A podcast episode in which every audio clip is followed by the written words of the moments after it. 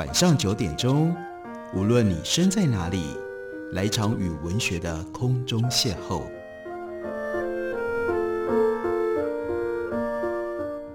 杨照谈书，邀您一同遨游文学世界，认识古今中外的经典之作。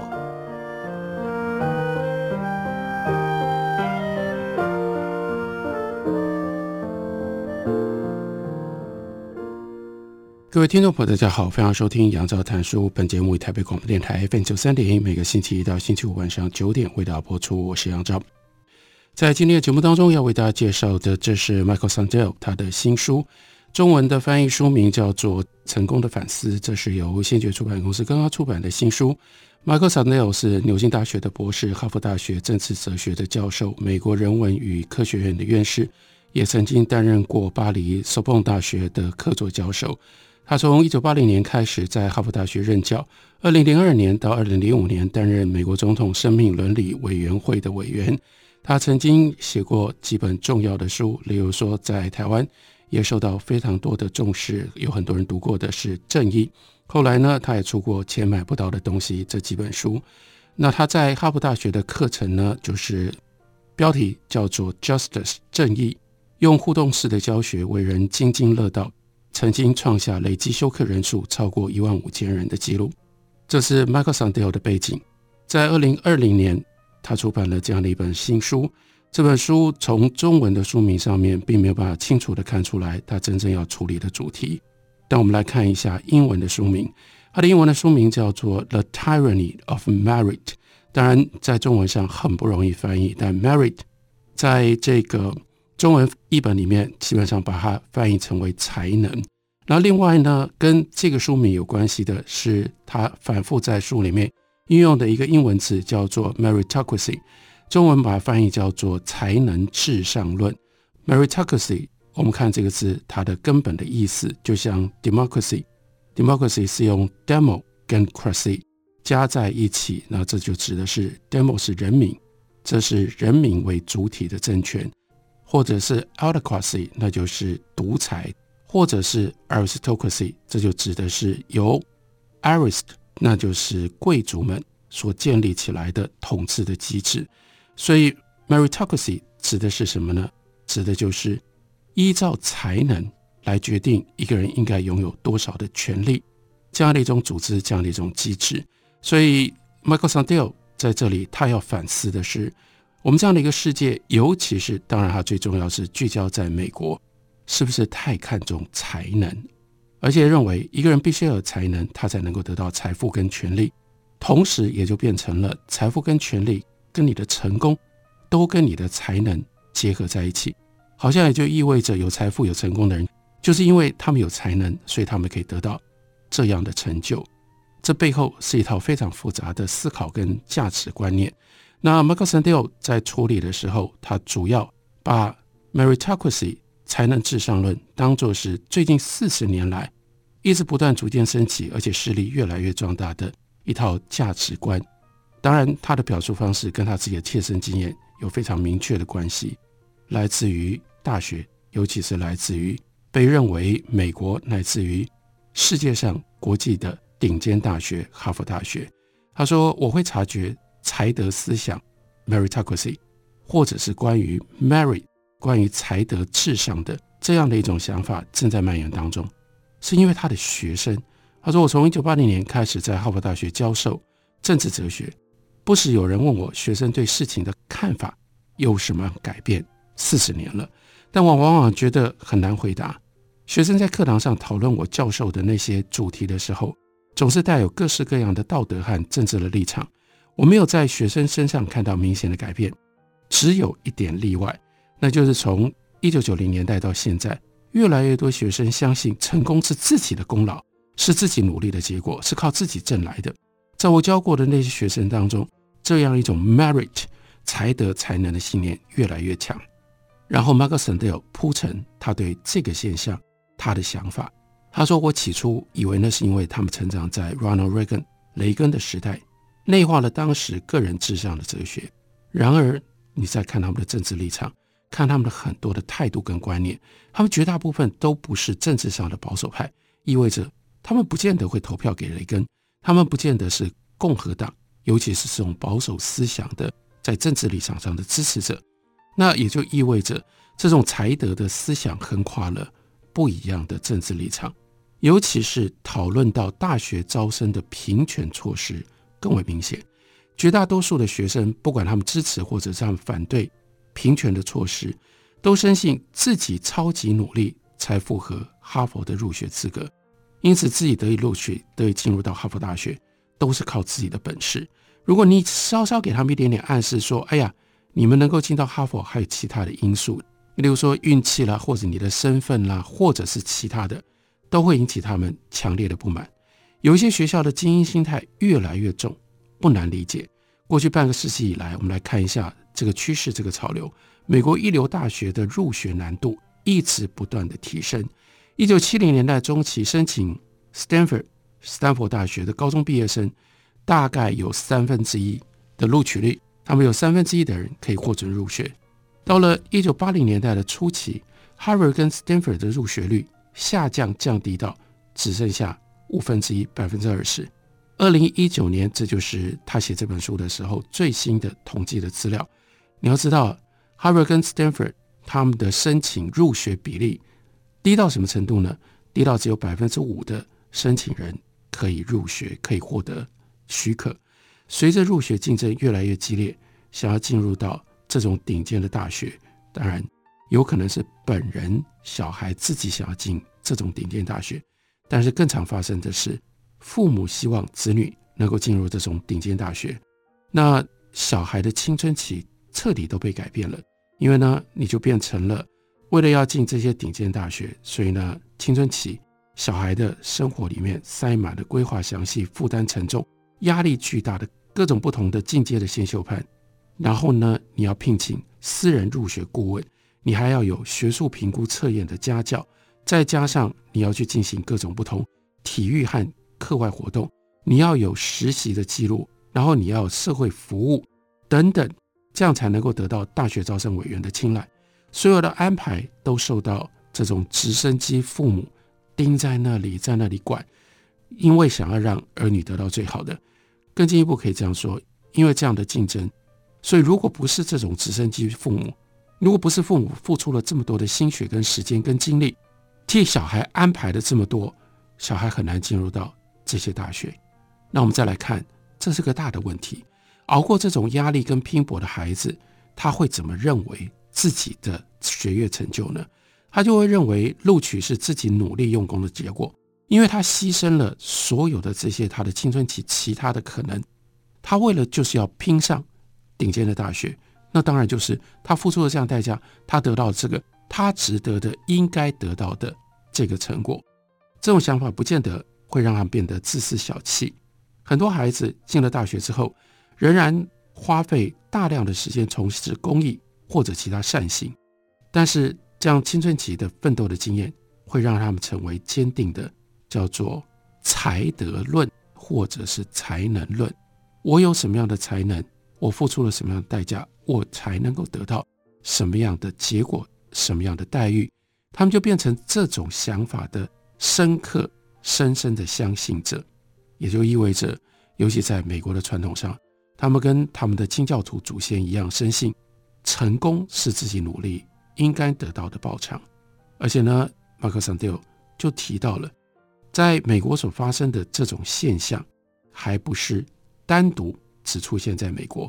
二零一二年，他到中国的厦门大学演讲，主要是市场的道德限制。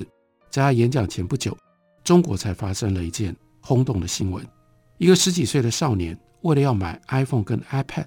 他为了要筹钱，干了什么事？他去卖自己的一颗肾脏，这登上了新闻的头条。Michael Sandel 他的互动式的教学，他就把这个新闻拿来问厦门大学的学生，看他们有什么样的想法。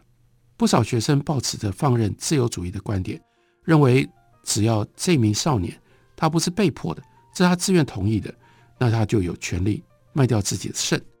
反对的学生则认为，有钱人为了要活久一点而向穷人买肾，这是不义之举。这个时候，有一位坐在演讲厅后面的学生说话了。他说：“有钱人靠自己挣了这么多钱，表示他们有才有能。为什么他们不能活久一点？他们理当应该活久一点。”所以，马克·桑迪欧他说：“我被这么样赤裸裸的这种才德思想吓了一跳。事后回想，我发现这样的回答在道德上跟成功神学，他把它当作是像是信仰一样。这种成功神学认为。”健康跟财富是神恩的象征。那位学生，他是个中国学生，他不可能是清教徒，也不会是在基督教的这种观念底下长大的。但他和他的同学都成长于中国转向市场化社会的年代。过去十年来，马克·桑蒂尔他说：“我造访了很多中国大学，发现有钱人配得财富的想法，深植在学生的观念当中。”尽管有文化的差异，但那些中国学生和马克·桑蒂尔在哈佛教过的学生一样，都是生长于超级竞争的市场化社会，在超级竞争的招生制度底下，他们是赢家，所以他们无法接受成功有赖于他人的想法，而是认为体制基于他们的努力和才能所给他们的犒赏，这都是自己的功劳，当之无愧。这就是马克·桑蒂尔在这本书里面。他要认真去探出、去检讨的主要的问题。我们休息一会儿，回来继续聊。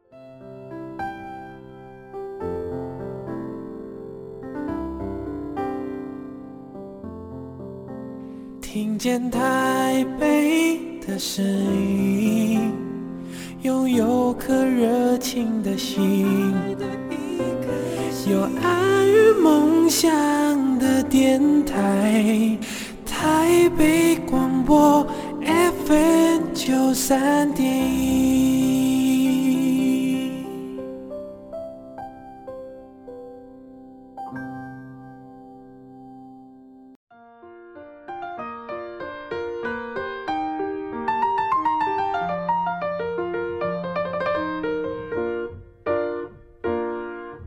感谢您继续收听《杨照谈书》。本节目以台北广播电台 FM 九三点一，每个星期一到星期五晚上九点为大家播出到九点半。今天为大家介绍的是马克·桑蒂欧的新书，书名在中文的翻译叫做《成功的反思》，这是先觉出版公司刚刚出的新书。不过这本书，马克·桑蒂欧最重要的，他要检讨的是 meritocracy，或者是 tyranny of merit，也就是这种才德思想。到底是如何发展出来？而且在当今的社会里面，它制造了哪一些问题？什么是 merit 或者是 meritocracy 呢？我们可以用一句话来解释，那就是唯有才能跟努力决定你爬多高。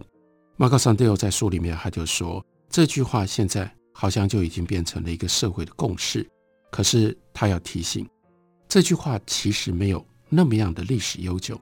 直到最近的四十年。才成为美国政治论述的流行语，所以在这里他为我们回顾整理了这四十年来的变化。他说，Ronald Reagan 雷根是第一位将这句话当成政治口头禅的美国总统。他在为黑人官员举行的白宫新闻简报会上，明白地把 merit 跟 upward mobility 才德和向上流动的权利连在一起。他说，所有美国人。都有资格全凭个人的 merit 来分高下，只有梦想跟努力能决定一个人能够爬多高。对于雷根来说，向上流动 upward mobility 这不只是可以克服歧视，还有很多的用途，包括支持减税、减轻税负，是为了要破除成功路上的障碍，让所有的美国人都能够去追梦。只有努力、技能、想象跟创意，决定他们能够爬多高。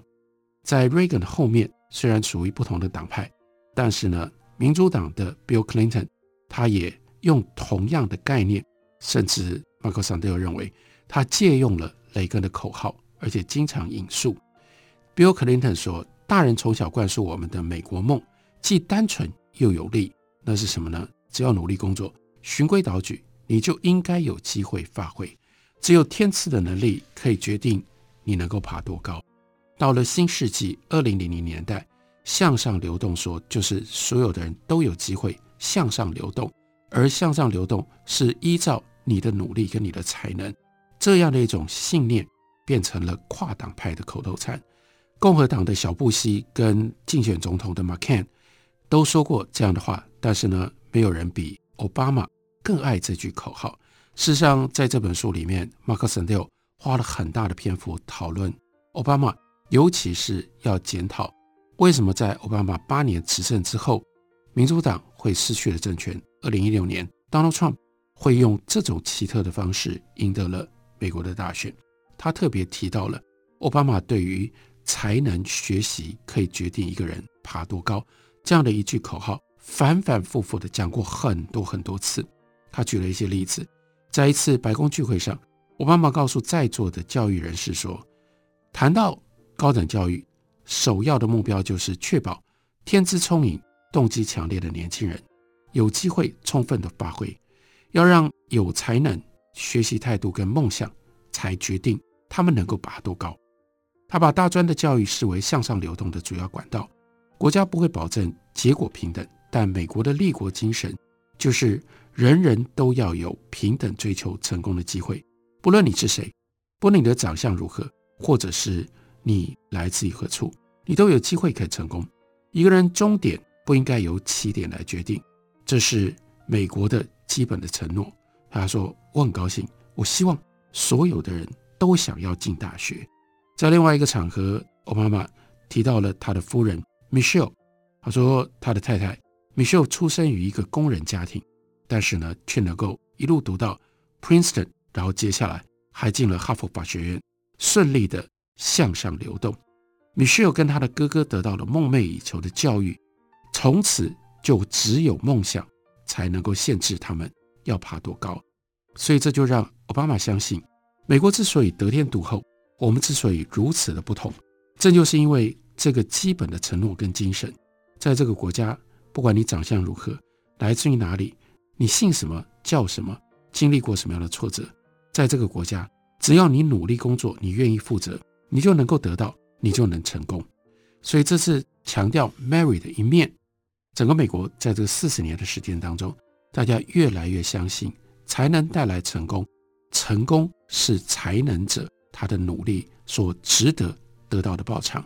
在一九八零年代之前，美国总统也很少用 “smart” 聪明或者是智慧这个字，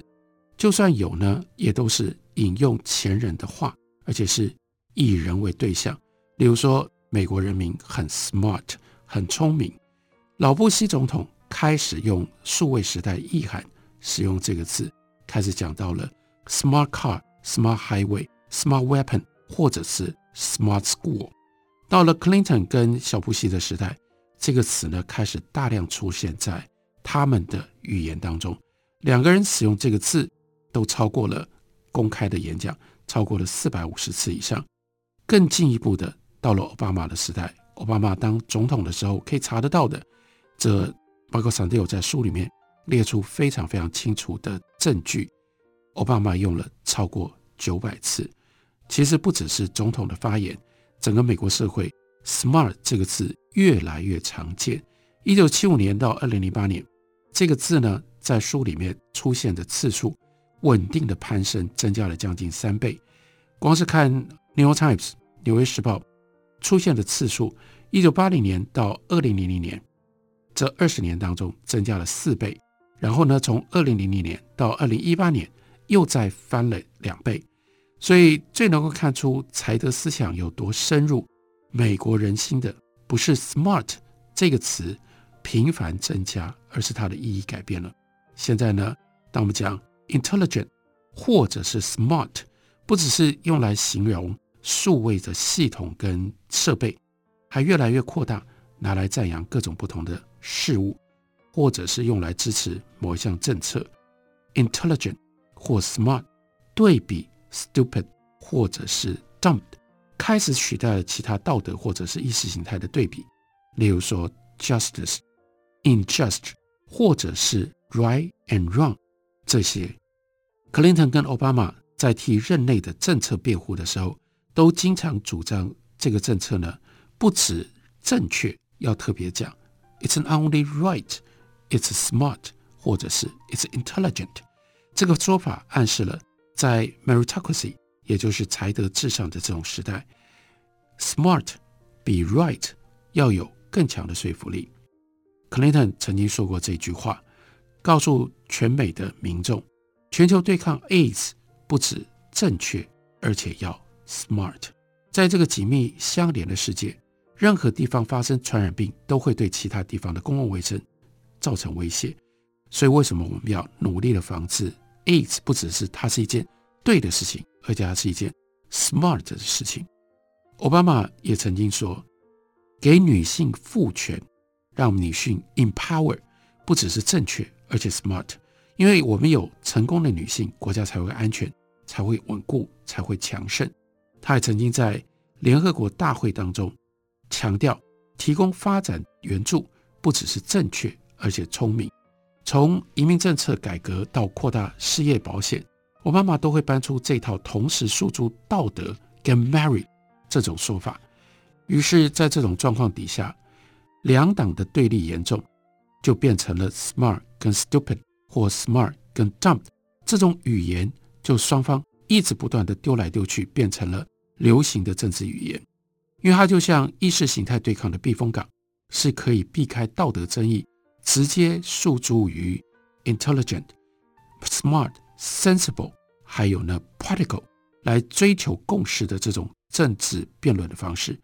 奥巴马特别擅长，也特别喜欢这一套看似超越党派的才德思想和修辞。每次说起种族主义、性别平等，